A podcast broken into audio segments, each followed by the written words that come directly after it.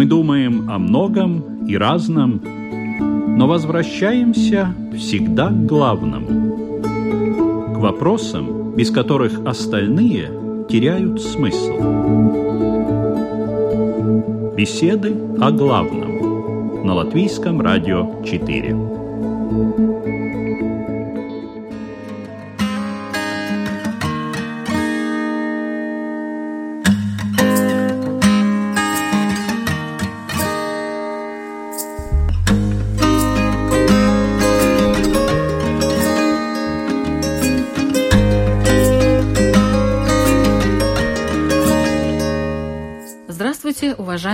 Радиослушатели!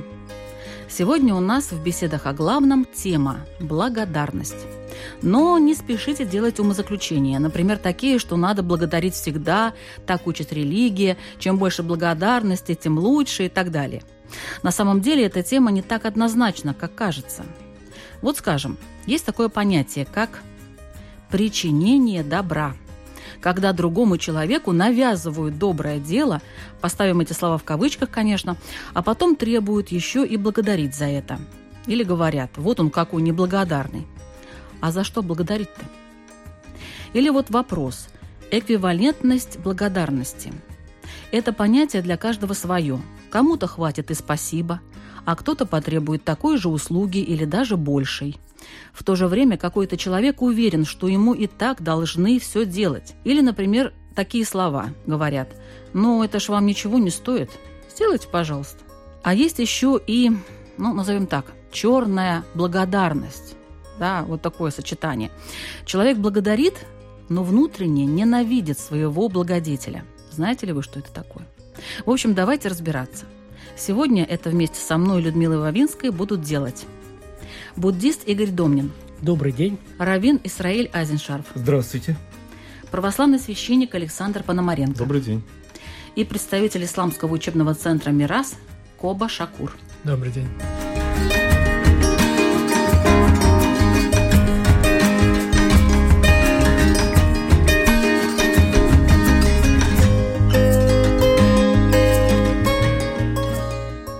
Давайте определимся с тем, что обычно думают люди. Вот почему благодарность является одной из основ жизни верующего человека. С еврейской точки зрения предполагается, что Бог создал этот мир и продолжает им управлять. И продолжает им управлять не через посредников и не через помощников, а через партнеров. И в таком случае, с еврейской точки зрения, каждый из нас – в разной степени может стать партнером Бога в поддержании этого мира. Таким образом, э, с еврейской точки зрения, благодарность – это естественное свойство религиозного сознания. И э, проявления этой благодарности, они могут быть и канонизированы в молитве, в ритуале, и могут не быть канонизированы, не быть формализованы. И в таком случае речь идет о живом религиозном чувстве, которое с еврейской точки зрения должно распространяться и на Бога, и на Его творение, и на самого себя.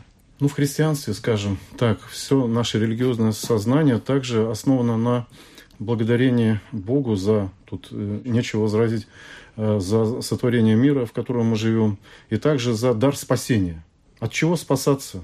Здесь сразу, если мы будем мерить, измерять эти понятия, дефиниции таким материалистическим представлением, трехмерным пространством, то, в принципе, религия не нужна. Мы спасаемся от голода, скажут люди, от холода, чтобы крыша над головой была. Это все можно, как говорится, достичь э, умением, делами рук человеческих. А вот когда идет речь о спасении души, то это и есть та область религиозного сознания, как сказал Израиль, которая, опять же, по милосердию к нам, Творца, даровано нам. И если человек тонул, а его спасли, даже в материальном э, мире, если он горел в огне, его вытащили, если он умирал от голода или замерзал, его, а также обогрели, то разве не благодарит он того, кто это ему соделал? Обычно это человек, но религиозное сознание понимает и твердо стоит на том, что все в руках Божьих. И погибель наша, но и спасение. И поэтому, конечно же, на этом оно построено. Благодарность Богу не только за творение, за мир, дарованный нам, за воздух, за землю, за воду, которую мы пьем, за близких наших, а еще за дар спасения. В исламе почему благодарность является одной из основ э, жизни верующего? Потому что сказано, что человек не может быть праведным верующим, если он не благодарный. Благодарность — это обязательное условие, чтобы быть праведным. Сказано, что однажды пророк Мухаммад, мир ему, он очень много делал ночью молитву. Настолько много, что у него набухали ноги. И его супруга сказала ему, что ты посланник Создателя. Почему так много молишься? Ведь ты будешь в раю, войдешь в рай без мучений. Он сказал, разве я не должен быть благодарным Создателю? То человек, он должен быть благодарен. Без благодарности, согласно исламу, человек не может быть праведным, благочестивым. И благодарный должен быть Создателю за благо, которое даровал, и также должен быть созданным. Пророк Мухаммад, мир ему, сказал, что не проявляет благодарности Создателю тот, кто не благодарен созданным. То есть один из видов благодарности Создателю нужно быть благодарным созданным родителям, братьям и другим людям, которые помогают. А каким образом благодарят Бога? С помощью молитвы? Или есть какие-то другие пути? Согласно исламу сказано, есть два вида благодарности. Я постараюсь быть кратким. Есть ашшукар аль-ваджиб — это обязательный вид благодарности. Как проявляется эта благодарность? Сказано, что выполнять все повеления Бога и избегать все грехи. Ученые ислама дали красивое определение. Благодарность — это не использовать то, что дано тебе Богом, на то, что запрещено Богом а все, что ты имеешь, это дано Богом. Сюда входит твои, твое тело, твое имущество. То есть все это не использовать на грех. Это ашукар аль-ваджиб, обязательный вид благодарности. Второй вид благодарности, не обязательный, это выражение языком. Сказать «Слава Богу», «Альхамдулиллах», говорят мусульмане, переводится «Слава Богу». Это второй вид благодарности. Так проявляется. Хотела спросить, а Аллах Пожалуйста. Акбар это что? Аллаху Акбар, ученые сказали, это значит «А'атаму мин кулли шай'ин кадран». Это значит, что Бог имеет самую высокую степень величия. Говорят Аллаху Акбар, значит, что Бог самый Бог великий.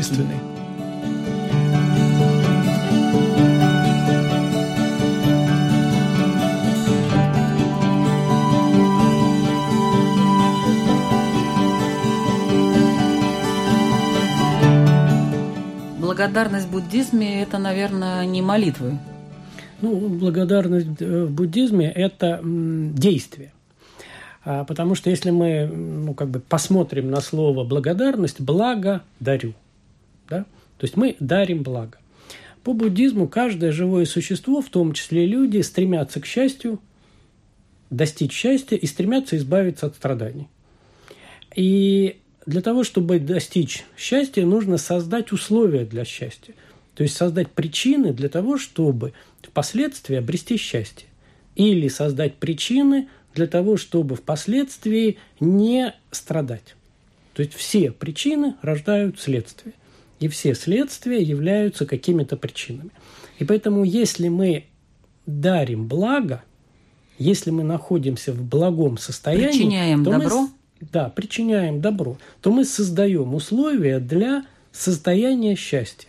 Ой, не знаю. Причинять добро – это дело плохое, мне кажется, нет? Нет, дело в том, что э, иска- э, буддизм очень личное учение, оно всегда направлено внутрь себя. Если мы делаем благо, благо дарим, то есть надо сначала иметь внутри себя это благо. То есть человек сначала должен быть благим, а потом это подарить. Независимо от того, ведь когда даже мы дарим материальные вещи, то тогда мы дарим это, исходя из «я хочу», у меня есть хорошее внутреннее состояние, когда я дарю эту материальную вещь, или я просто говорю слова. А если человеку не нужна эта материальная вещь, а ему дарят? Навязывают.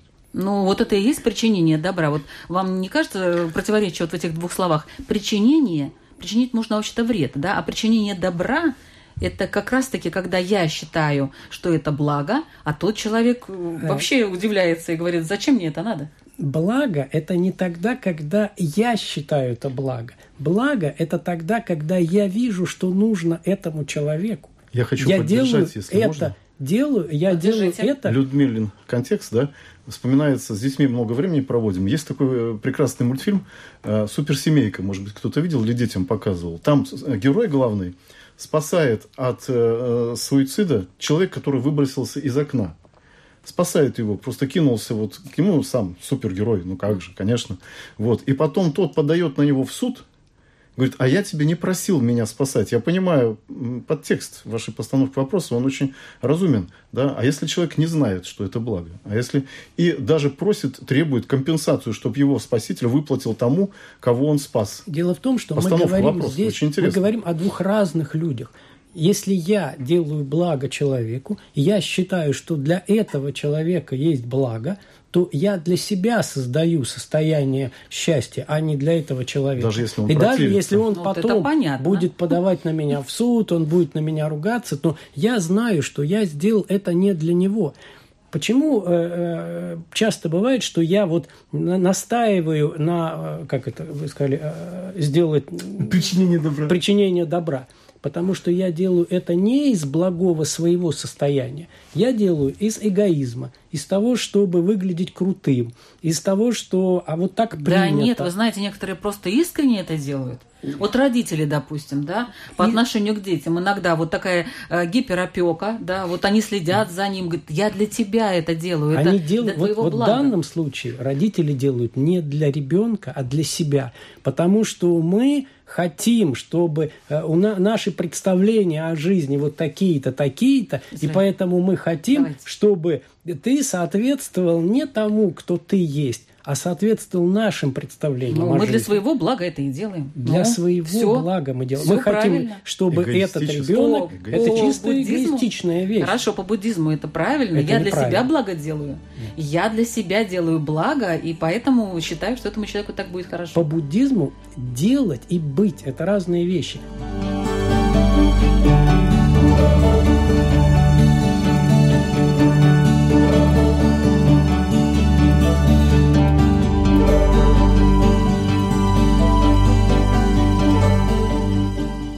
Мы говорим, что благо дарю. То есть я сначала должен иметь это благо. То есть да у меня оно быть... есть. Я хочу со всеми поделиться. Всех построить, не знаю, парами, чтобы они все шли в одном направлении. У вас в данном случае у вас нет блага. Нет, что... почему? Есть. С еврейской точки зрения э, парадокс разрешается достаточно просто. Гилель, один из законоучителей наших, сказал, что вся Тара – сводится к положению «не делай другому то, что не хочешь, чтобы делали тебе». Есть э, положение из Евангелия «делай другому то, что хочешь, чтобы делали тебе». Это диаметрально противоположная этическая установка, которая допускает сделать другому то, что, может быть, ему не нужно делай другому то, что хочешь. Ты понимаешь, что нужно тебе, но не всегда понимаешь, что нужно ему. И если ты будешь так экстраполировать, то мы можем в крайнем, ну, в крайнем выражении дойти до абсолютизма, до, до большевизма, когда вот все должны быть счастливы, а кто не захочет быть счастливым, это в бараний рог и социальное равенство, так как его понимает ну, определенный класс. Либо это может быть э, идеей там, католицизма времен Инквизиции, это может быть идеей социального равенства, это могут быть идеи национального равенства, какие угодно. Если они навязаны, потому что я считаю, что мне так хорошо, пусть и ему будет хорошо. Нет, потому что я уверен, что это хорошо. Что это мне хорошо, да. Нет, вообще, что это хорошо. Что это вообще хорошо. Да. Я уверен, этого с еврейской точки зрения недостаточно, потому что можно ошибиться. Но если мы не будем делать то, что мы не хотим, чтобы делали нам, то мы э, оставляем некую дистанцию для свободного выбора. А то, что родители предлагают детям в качестве, ну вот, рецепта счастья, одни и большинство, я в этом соглашусь, делают это для себя, но некоторые э, делают это для ребенка, отказывая себе во всем. Такое тоже бывает. И если... Но вот нужно за это благодарить, допустим, а ребенок говорит, зачем это, мне это не надо, Благ... я это не хочу. Благодарить с еврейской точки зрения нужно за намерение сделать добро, вот. но не за форму, в которой оно происходит.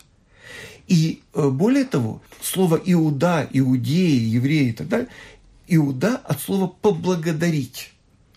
Более того, первое слово, которое религиозный еврей произносит проснувшись, еще до того, как, до, до всего, это моде, благодарю. И вот это основа взаимодействия с миром.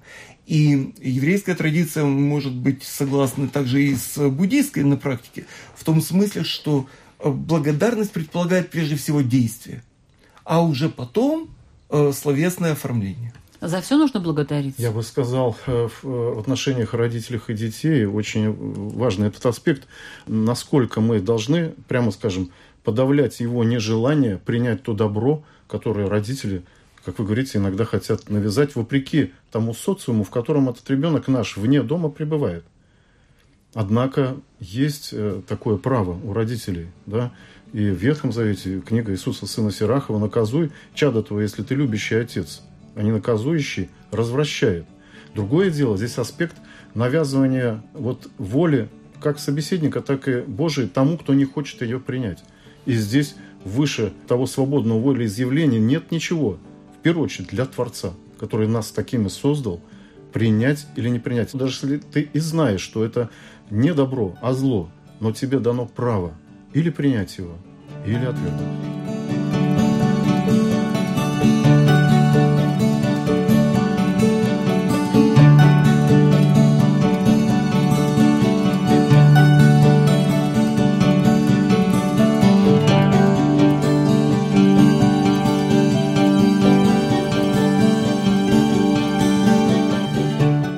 Угощает тебя человек тортом.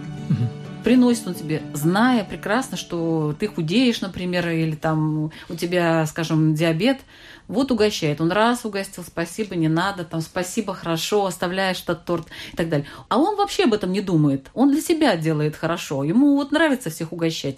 И он вообще не понимает, почему ты так реагируешь на четвертый кусок торта, когда, извини, ну, ну не надо мне носить их, но я их не буду есть, ну, ну извини, ну, ну прости. И он думает, ну какой неблагодарный человек все-таки, а? Интересно. Надо ли благодарить за это или нет? Все-таки за четвертый кусок торта, за пятый кусок торта. За то, что навязывают, За то, что то, навязывают. чего ты не желаешь. Нужно ага. ли за это благодарить? Если это не вредит, то культура и нравственность в исламе говорит, что нужно быть благодарным, если тебе кто-то приносит то, что не вредит. Тот пример, который вы сказали про диабет и торт, мне кажется, это совсем, это уже, если сознательно, это попытка навредить, за такое, конечно, не благодарят. А если речь идет про то, что не вредит что-то, то, что не вредит, хорошее тебе хоть сто раз, нужно быть благодарным, конечно. И бывало, может, это чуть-чуть будет не по теме, но однажды пророк Мухаммад, мир ему, хотел купить одну вещь, и у него не хватало э, имущества. И тот человек сказал, что потом дашь имущество. То есть он хотел что-то купить, не хватало, говорит, потом э, дашь. Пророк, он это запомнил, потом он ему дал то, что обязан, и сверху еще подарок сделал. То, когда кто-то делает тебе добро, даже если малое, то исламская культура говорит, надо помнить это и быть благодарным. И еще приведу короткий пример, если позволите. Сказано был один ученый ислама, имам Абдуллах аль-Харари аль-Хабаши. Однажды один незнакомый человек ему позволил э, воспользоваться ванной комнатой, туалет. Просто позволил, разрешил воспользоваться. И все, больше между ними не было каких-то взаимоотношений. И сказано, прошло очень много времени, много лет. И этот э, ученый, он через ученика отправил ему подарок банку меда. Ему говорили, это от такого-то ученого. Он вообще не мог вспомнить, кто это, какой. Потом он вспомнил, сказал, а, я ему один раз позволил ванной воспользоваться. То есть даже за малое добро, да, ислам учит, что надо быть благодарным. Но это тогда, наверное, когда действительно вам это надо как говорят э, на Руси, дорога ложка к обеду. То есть тот момент, когда тебе действительно что-то требуется, и тебе это дают, ты это запоминаешь, и потом через много лет ты благодарен этому человеку. Разве да. не так? Да, ислам учит, что любое, когда тебе делают добро, даже не только тебе ванной позволили, любое то, что тебе добро делают, то нужно быть благодарным, нужно проявлять культуру. А если, допустим, враг ваш да. Сделал для вас что-то хорошее? Да. Приведите пример. Например, что имеете в виду хорошее? Ну, не знаю. Ну, скажем так, вот война. Угу. Взяли вас в плен. Ага. И человек, который вас охраняет, ну, не знаю, дал вам попить воды. Да, Один конечно. раз. Да, за это благодарят, конечно, в этом ничего плохого нет, сказать ему Вот поблагодарить. уровень, э, размер этой благодарности, какой он может быть? Спасибо тебе, дорогой человек, спасибо, Да. добрый человек, да? Да. Или, например, через 10 лет э, где-то вы увидели этого человека или узнали о нем и там передаете ему в подарок автомобиль, завернутый в такую красивую бумагу. Или вот как это? Вот какой размер благодарности может быть за такие вещи? Интересный вопрос. Это уже зависит индивидуально от каждого. Иногда некоторые люди, получая какое-то малое благо, очень большим отплачивали. Некоторые просто могут сказать спасибо. Некоторые тайно благодарят. Например, дома после, например, намаза, молитвы они делают дуа и в тайне упоминают этого человека, просят Бога, чтобы он воздал этому человеку. Это зависит уже индивидуально. Если ваш вопрос заключается в том, что если какая-то вот обязанность, вот как норма, что ты обязан, нет, в исламе нету такой, что обязан, кто-то тебе что-то сделал, ты обязан вот так. Нет, есть рекомендации сунна, то, что э, сунна, то есть путь пророка, А если что-то сделал, а потом э, вы этого человека, у вас есть какие-то э, моральные, скажем, границы, вы этого человека, скажем, если та же вот война, и вы видите этого человека, который против вас стоит с оружием, допустим, вы знаете, что вы можете его убить, но вспоминая о том, что когда-то он дал вам стакан этой воды, вы э, решаете все-таки его не убивать, э, как бы даруете ему жизнь, или вы думаете, ну ладно, я же сказала ему спасибо, Э, может быть и, все, и до свидания, а теперь он мой враг, и я могу его убить. Вот как это? Есть какое-то пролонгирование вот этого состояния благодарности в течение времени, или его нету? Э, сказано, были люди, э, язычники, э, коренные жители Мекки во времена пророка Мухаммада, мир ему. Язычники, когда собирали армии и нападали на мусульман Медины, чтобы истребить мусульман, и были сражения, войны, даже были люди, которые пророку не давали стакан воды, но когда было сражение, пророк выводил из строя и не добивал. То ислам даже в войне э, пророк он не добивал, хотя это были враги, которые хотели убить его, э, его братьев, сестер, невинных женщин, детей, бывало мусульман, прошу прощения, пилили пополам, язычники ловили и требовали, чтобы они отступили от ислама. Несмотря на эту жестокость, когда были сражения, пророк Мухаммад, мир ему, в битве выводил из строя и мог добить, но никогда не добивал то тем более, если кто-то воду тебе дал, и если это сражение, надо постараться сделать так, чтобы этого человека обезвредить, чтобы он не убивал невинных, и не нужно его, э, ислам не говорит, что убей, режь и прочее.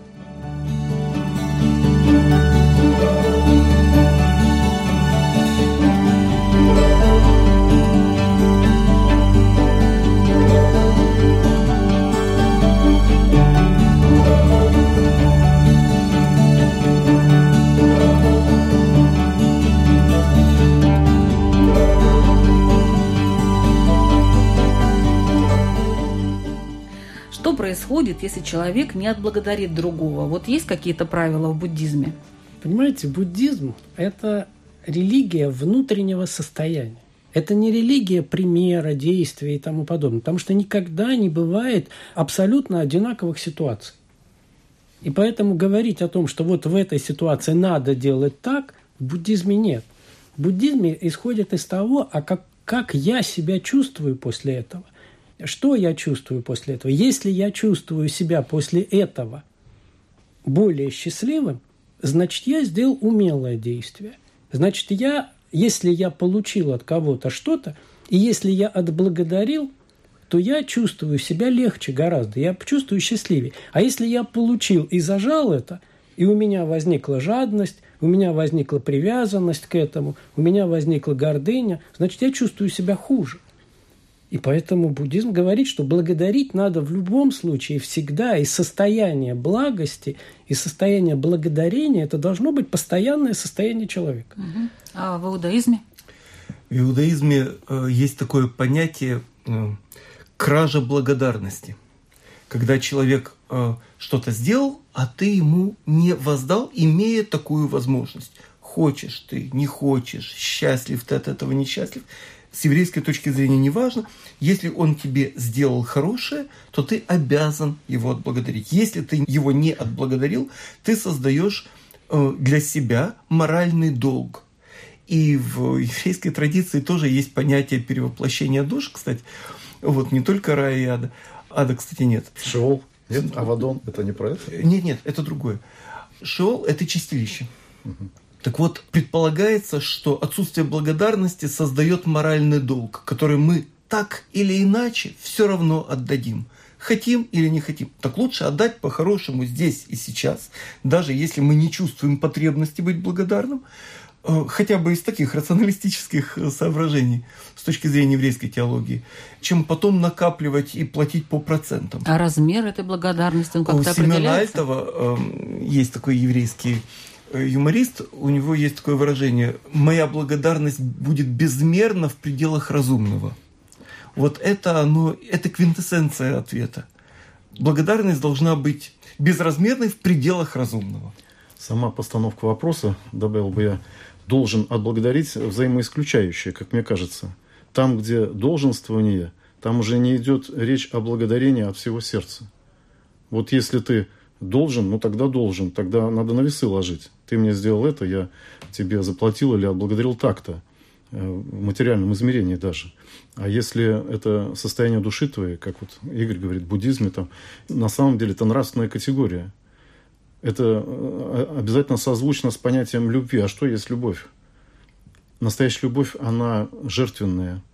Если ты из любви к тому, кто тебе что-то сделал, или сам делаешь нечто другому, делаешь это от всего сердца, не требуя ничего взамен, вот это и есть, мы достигаем такого нравственного состояния душевного, когда невозможно не благодарить ни Творца, ни тому, кто тебе помог, ни того, кому ты помог, ибо Господь тебе дал такую возможность. Адам и Ева поначалу не знали, что им Господь творит благо, изгоняя их из рая. И только потом, оплакав весь этот грех первородный, поняв, что получили возможность вернуться в то первозданное состояние, оценили все милосердие и милость к ним, самого Творца. Мы зачастую заранее не знаем. Или э, из эпоса мифологии Меда спросил у Дионисия, Бога, пусть вещь, какой я не прикоснусь, станет золотой. Во что это обратилось? Да. Хлеб и рыбу, которую он хотел, и воду выпить, стали золотыми, он Но пошел. это желание, это а он желание. так благодарил поначалу, да, за то, что ему даровано было вот этим э, языческим божеством, да, и потом просил слезно вернуть назад эту возможность пить, вкушать, лицезреть дочь свою, прикоснулся, любимую, и тоже стала золотой. Верни мне дочь. То есть мы поначалу не понимаем зачастую, что добро, что зло. Вот так Господь сказал в раю. И познаете, если вкусите, запретного плода и добро, и зло. До сих пор постигаем, не можем постичь в полноте.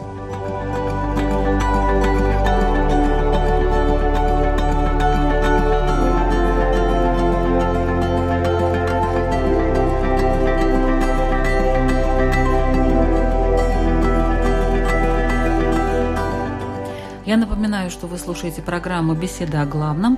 Сегодня мы обсуждаем тему «Благодарность» и ее последствия, как ни странно, кого и за что надо благодарить.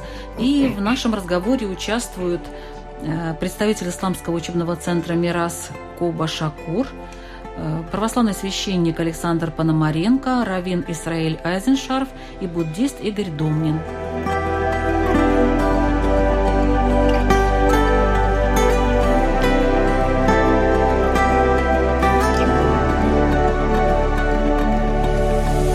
Благодарность. Моральная и материальная. Что сильнее действует на дальнейшую жизнь человека? На дальнейшую жизнь того, кто благодарит, или тот, кто получил благодарность. А вы знаете, вот выбирайте, можете про обоих сказать. Мгм. Зависит от того, да, наверное, скажу, что, наверное, каждая ситуация индивидуально, так в общем сказать, мне будет трудно. Иногда бывает так, что материальное может превысить, иногда моральное. Предположим, если какому-то человеку он был в трудности, ему помогли очень сильно материально, у него дома не было, или там кто-то умирал, ему дали деньги на операцию, то это материально, конечно, превысило, чем если кто-то просто бы помолился за него. То в таком случае так. Иногда бывает, повторюсь, морально превышает, иногда материально. Надо смотреть конкретный случай. Ну, настоящая благодарность начинается с моральной. Потому что если я просто даю материальные вещи и при этом не чувствую никакой внутренней любви, внутренней потребности сделать человеку хорошо, то это не является благодарностью. Это просто ну, какие-то взаиморасчеты, что-то, это может быть все что угодно. Но это только не благодарность. Поэтому благодарность, то есть я сначала имею моральное желание сделать человеку хорошо, а дальше выражаться оно может по-разному. Может выражаться словами, намерениями или материальными. Вот. И, конечно, лучше всего, когда э, моральное подкрепляется материально. С еврейской точки зрения э, вопрос, прошу прощения, некорректный, потому что э, еврейская традиция не отделяет моральную и материальную благодарность. Поэтому предполагается, что нужно и то, и другое. Одно в отрыве от другого девальвируется, то есть снижается ее ценность. Поэтому, скажем, быть благодарным на деле с мрачным лицом и молча – недостаточно с еврейской точки зрения. Сказать спасибо э, с улыбкой от уха до уха тоже бывает недостаточно. Нужно и то, и другое. Более того, с еврейской точки зрения нужно благодарить не только за хорошее, но и за плохое.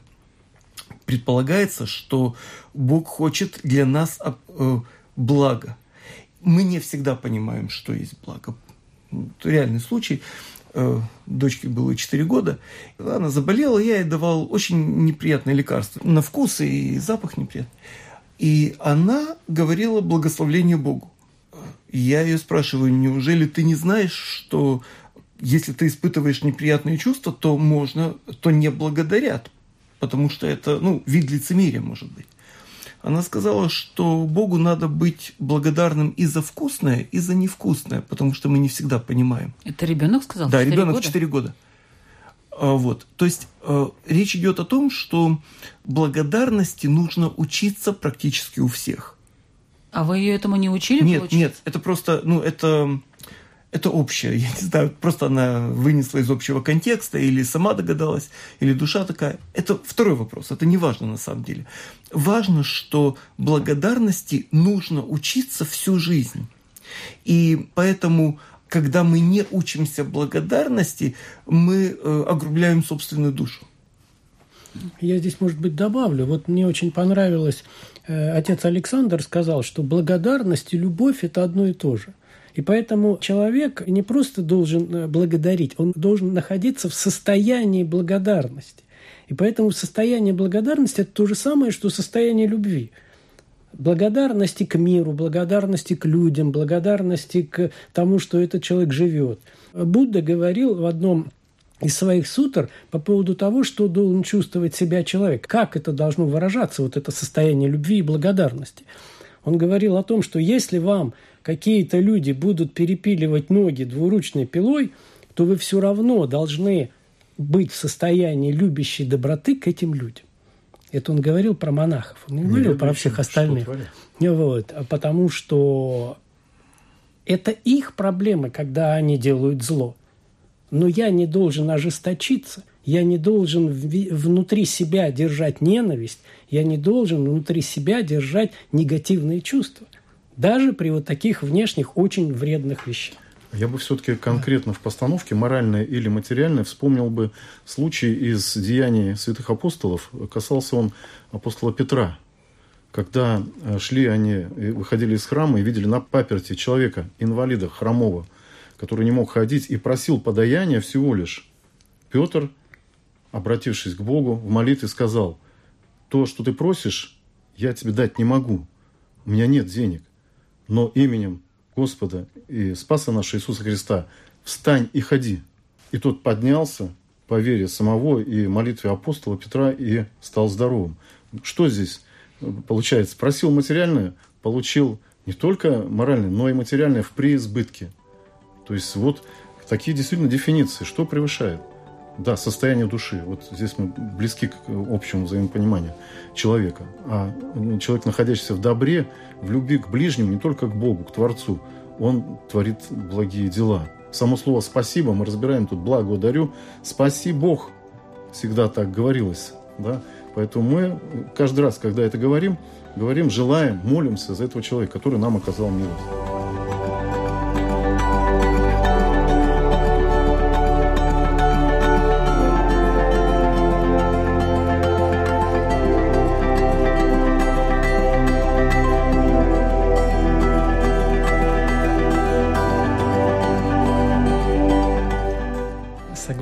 Исламу, то смотрится на конкретный случай. Иногда бывает, что кто-то морально что-то сделает, это превысит. Иногда бывает материально больше превысит, чем морально.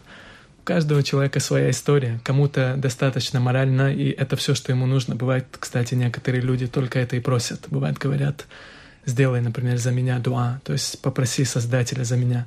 Некоторые, бывает, просят э, материальную какую-то помощь на операцию или что-то, то здесь будет больше награда, если ты ему материально поможешь, больше будет вознаграждения от Создателя. И это, как он это лучше. оценивает?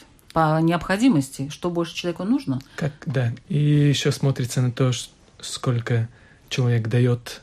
Кому-то бывает, может быть, он даст материально почти все, что он имеет, то, конечно, ему награда от Создателя больше, чем ты больше жертвуешь, чем ты больше даешь искренне ради Создателя, чтобы принести пользу человеку, за это награда больше, чем тот, кто просто, например, морально э, две минуты помолится, скажет, о, Создатель, даруй ему благо. За это тоже есть вознаграждение, прекрасно, но не превышает тот поступок. Ну, видите, как материальное у нас тоже, оказывается, не на последнем месте находится. Конечно. Да, в зависимости от того. Вопрос о материальном все-таки хочется все-таки вот подчеркнуть христианское мировоззрение. Знаете, это просить э, материального и даже благодарить только за материальное, это все-таки относится к категории, когда небо вот стаскивают на землю, применяют религиозное чувство даже, да, и все, и всю традицию к насущным земным проблемам. Вот если не, в основе не благодарения Богу, у нас даже вот самое главное наше литургийное действие называется Евхаристия, с греческого слова «благодарю Творца за все». Но тогда все остальное это вот именно вот Бога к земным своим проблемам. Я тебе свечку, ты мне работу. Я тебе 10 свечей, ты мне жену. Я тебе 100 свечей, ты мне машину. Я это, церковь это, построил, да, тут уже вообще. А ты мне, да, кстати, интересная Место история. В раю. Один так пришел к игумену и говорит, я построю тебе церковь, да, хочу быть избавленным от ада. Строй, построил, умер. Да. Игумен молится, где он? А он окажется между адом и раем. Вот есть такие вот духовные видения. Маленькую построил спрашивают все. слишком, Нет, наверное. спрашивают, а почему он не в раю? Как? Он просил избавить его от мучений, от ада. А чтобы рай наследовать, он не трудился ни копеечки, ни грамма. То есть не в деньгах дело, а духовных трудов не понес. Поэтому он избавлен от ада, но, к сожалению, рай не наследует. Вот иногда человек, э, ну, имеющий достаток, собирает свои вещи, пользованные, но в хорошем состоянии, приносит своему соседу, который в бедственном положении находится, кажется, он ему помог, а тот Вместо того, чтобы испытывать чувство благодарности, да, он, наверное, ему скажет спасибо, он его искренне ненавидит, просто ненавидит за то, что э, тот, э, ну как сказать, он не воспользовался его таким тяжелым положением, но он как бы подчеркнул, что ли, для него это тяжелое положение, да, и показал его, как бы унизил его вот этим своим. То есть бывает так, делают э, хорошее дело вот таким образом. Я просто пример такой привела. Нет, даже от э, души, от чистого сердца э, делают, приносят, да, а люди не испытывают чувство благодарности. Вот такой парадокс. Что в этой ситуации делать? Вот я каждый раз задумываюсь, прежде чем э, нести свои вещи, которые у меня оставались там по разным причинам, нести в социальную службу. Именно поэтому вот это вот какая-то у меня моральная проблема. Я не знаю, как отнесутся к этому люди. Мне кажется, что я их этим унижу с еврейской точки зрения э, помощь должна быть ну, в идеале анонимной, чтобы человека не унизить необходимостью принимать. Вот это, наверное, правильно, да. И в таком случае, если он, принимая анонимную помощь, испытывает абстрактную ненависть к своему благодетелю, то это уже его проблема. Я думаю, а тогда не, он не будет а, испытывать а не такое ваше. чувство. Разные люди бывают. Э, есть рассказ об иранском не шахе, еще кей, это еще до исламский период, которого пастух на охоте спас жизнь. Он велел этому пастуху отсечь голову, потому что не мог же он, руководитель империи, жить с благодарностью какому-то пастуху. То есть э, есть такое высказывание, что грубые души тяготятся необходимостью благодарности, а тонкие души тяготятся, когда их э, вынуждены благодарить, когда благодарность вынужденная. Поэтому э, благодарности нужно не только учиться, но еще и учить. Как благодарность реализовывать? как ее преподавать и так далее, это отдельная целая наука. Есть э, аналог того, что в Талмуде расписано очень подробно, называется Кодекс Адыги Хамза. Адыги Хамза. Очень интересный. И там речь идет о благотворительности, о благодарности, о том, как ее оказывать. Кому в первую очередь и каким образом? Ну вот в буддизме очень интересно. Совершенно противоположное. А, дело в том, что в паре дающий и принимающий благо получает дающий по буддизму. И поэтому принимающий позволяет дающему сделать благо. И поэтому э, никаких, э, как бы сказать, моральных э, каких-то вещей у принимающего нет. Потому что я принимаю то, что он дает позволяю ему совершить благое дело. Ну, это два буддиста, когда собрались. Да? Это буддийская культура. Да, да, да. И поэтому, допустим, когда в том же самом Таиланде делают подарки, то тогда обязательно поставят ценник большой, а обязательно подчеркнут, что вот этот подарок дорогой, все. Вот. А тот, кто принимает подарок, он зачастую даже не благодарит. Он просто взял подарок и все. То есть он позволил мне сделать благое дело. И когда монахи ходят утром на подаяние, по буддийскому учению монах не может благодарить за то, что ему дали. И вот, ну, я ходил когда утром э, на подаяние, и там, ну, каждый монах утром ходит на подаяние за едой. И, ну, что нужно монаху кушать? Ну, там, две горсти риса, чего-то еще. А миряне накладывают очень много. Вплоть до того, что сзади идет какой-то еще помощник с большой сумкой и тащит вот эти вот продукты потом. И когда у меня вот только начиналось, я был в недоумении, ну зачем так много, зачем такое количество этих продуктов, там все. А потом я понял, монах дает возможность людям совершить благое дело. То есть люди специально делают благо для кого-то, да, и они делают это в первую очередь для себя. И это совершенно другая культура.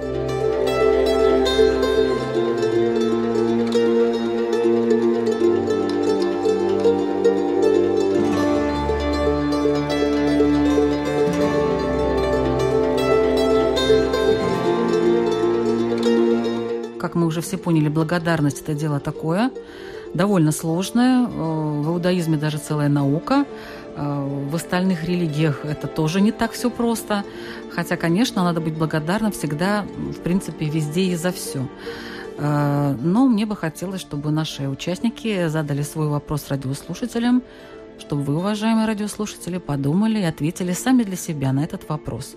Давайте начнем с представителя исламского учебного центра «Мирас» Коба Шакура. В Коране сказано, что если бы человек, он даже попытался сосчитать, сколько ему Создатель дал блага, милости, то человек не смог бы сосчитать. И, как уже говорил ранее, что благодарность — это выполнять повеление Создателя, избегать все грехи. То, чтобы вопрос был полезный, человек пусть спросит себя — выполняет ли он необходимую благодарность перед своим Создателем за те э, блага, которые Создатель дал, которые не сосчитать. Спасибо. Православный священник, отец Александр Пономаренко. Особенно трудно благодарить Творца, мы говорим о религии, о вере в Бога, за скорби и какие-то лишения.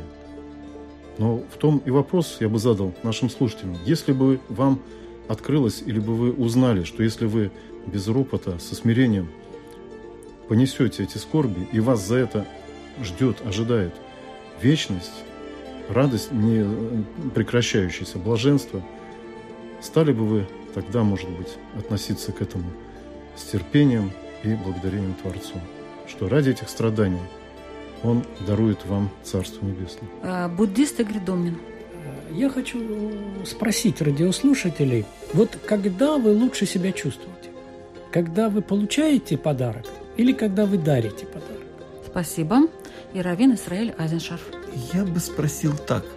Благодарит ли человек Создателя за то, что он вернул в него душу каждое утро при пробуждении? Спасибо. Вы слушали программу «Беседы о главном». Ведущая Людмила Вавинска. До следующих встреч.